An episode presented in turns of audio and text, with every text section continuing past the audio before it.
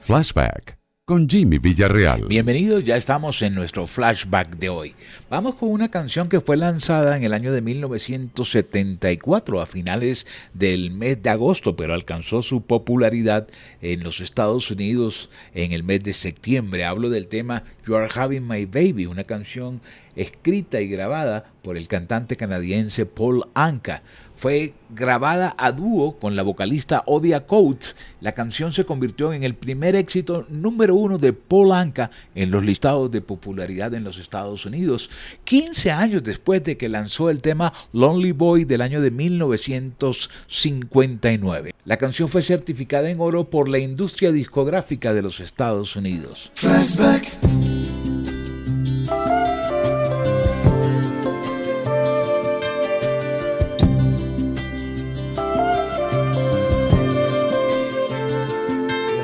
My baby. What a lovely way of saying how much you love me. Having my baby. What a lovely way of saying what you're thinking of me. I can see it. Your face is glowing.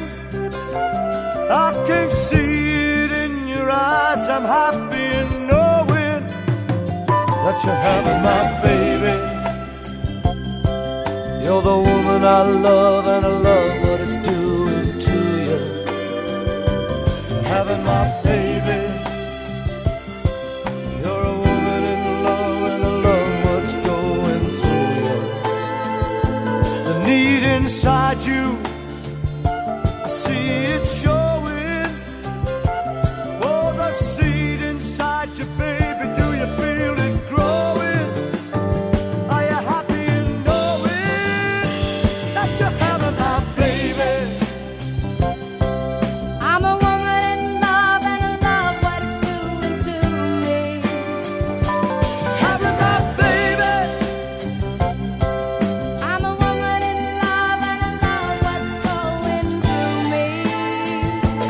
have